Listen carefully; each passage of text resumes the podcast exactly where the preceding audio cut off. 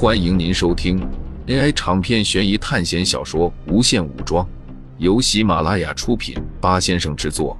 点击订阅，第一时间收听精彩内容。在考试里保持警觉是对自己生命的重视，这一点苏哲他们几个人都做得不错。只是这样就显得很像惊弓之鸟。面对何月的邀请，苏哲并没有去。这几天他一直待在自己的寝室，不过也有例外。这期间，他去了一次丢弃皮帅尸体的地方，在用铁锹铲开了雪层后，苏哲发现里面的尸体都已经消失了。同样消失的还有余华和江超等人的尸体。在狼人游戏结束那一刻起，他们就已经消失在这个世界上了。和苏哲、方醒几人不同的是，王浩和徐梦梦几人。尽管还没有回到学校，但是他们依然开始享受起来。在玩狼人游戏的那几天，徐梦梦天天和江超在一起。不过现在江超作为好人阵营的叛徒死了后，徐梦梦现在和王浩混在了一起。因为每天要吃饭，所以苏哲有时能够在大厅看见其他人。大雪已经不再下了，乌云也消失了，不算温暖的太阳照耀在大地上。雪层慢慢的融化，当固象变为液象的时候，是会吸收热量的。冰融化成水的这个过程是最寒冷的时候。同样的，液体在变成气体的时候，也是会吸收热量的。所以在冰雪融化和雨过天晴的时候，往往是温度最低的时候。不过，这对于在山庄里的人来说，根本就是无关紧要的东西。失去了力量，被封印成普通人后，苏哲并没有因为这样的改变而感到不适应。相反，他十分享受现在的感觉。这次狼人杀考试对于他来说是一场十分刺激的考试，尽管学分不是很多，但很精彩。你很开心吗？王磊突然站在苏哲背后说道。狼人游戏结束后，他心态十分爆炸，结果和徐梦梦大吵了一架。而且每次见到苏哲之后，他的心脏都会感觉到扑通扑通的。至今想起苏哲拿枪对着他的时候，都会感到一阵后怕。难道你觉得考试没有意思吗？苏哲很意外自己能说出这些话。如果活着就是这样的话，应该就差不多了。王磊一时不知道该怎么接话。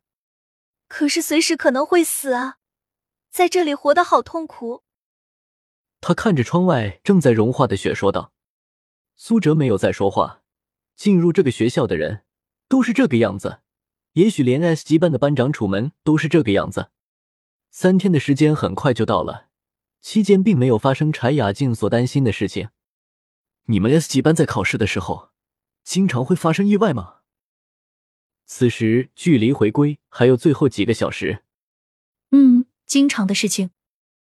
柴雅静回答道：“苏哲也想起了自己之前在 S 级班唯一进行过的一次补习考试——咒乐园。到了最后，那个恶鬼小丑还真的复活了。要不是他手上还有一张恶魔暴龙召唤卡，在骷髅出来的时候就要死在那里了。不过，苏哲仔细想一下，能够像这样安静的等待回归，还是第一次。这次我们是同阵营的人，下一次。”你就不会这么好运了，方醒说道。之后，在一阵白光中，苏哲离开了这个世界。苏哲睁开眼，发现自己已经回到了学校。在他旁边，洛星依然双手合十祝福着：“你回来了。”洛星极其开心的钻到了苏哲怀抱里。苏哲一边感受怀里洛星身体的温暖，一边感受到久违的力量回来了。要说这次考试，在原本的结果上来说，是一次比较失败的考试，因为仅仅赚了三千点学分和一个 C 级综合测评。不过这次考试让他产生了一点变化。这样活着有什么意义呢？王磊的话一直回响在苏哲耳边，加上方醒对他说的那些话，他抱起怀里的洛星，将他放在床上。洛星一脸茫然。又带着些许期待，可能他知道接下来将要面对什么，不过他并没有抵抗，而是娇羞的将脸埋在单薄的杯子里。这场战斗不知道过了多久，本来苏哲就已经解开了基因锁二阶，身体素质比普通人高出不知道多少倍，所以就算洛星解开了基因锁一阶，也承受不了。在结束了之后，洛星和苏哲沉沉的睡了过去。等到苏哲再次醒来，就已经是次日的下午了。他转过身，发现洛星仍然在沉睡，他脸颊上依稀还有泪痕，而且双手紧紧的抱住了苏哲的胳膊，像是怕苏哲离开他一样。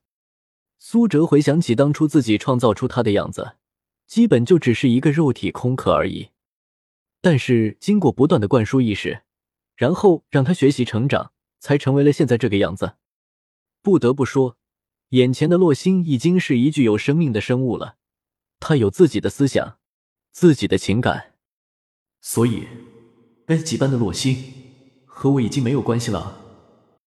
在这个学校，你有学分，想要成为什么样的美女都可以，而且这种整容可不是简单的物理整容，只要学分花得多，连基因都能改变，也就是说，以后不用怕后代生出来不像自己。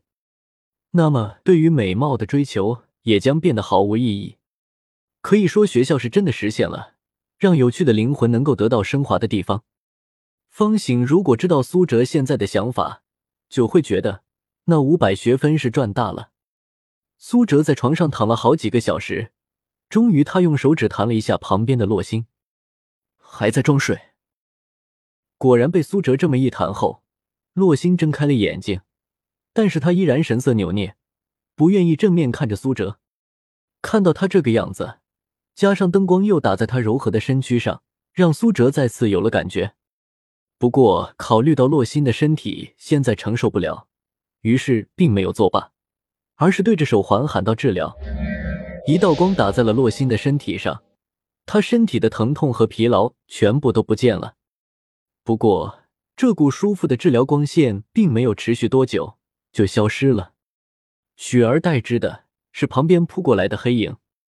隔天一早，苏哲从寝室里出来，大厅里并没有怎么改变，孟凡奇依然在玩着游戏，不过他的游戏好像变了一下，是一个被撞在罐子里的男人，在不断的用铁锤敲打着移动。啊！卧槽！只见孟凡奇操控的人一次一次。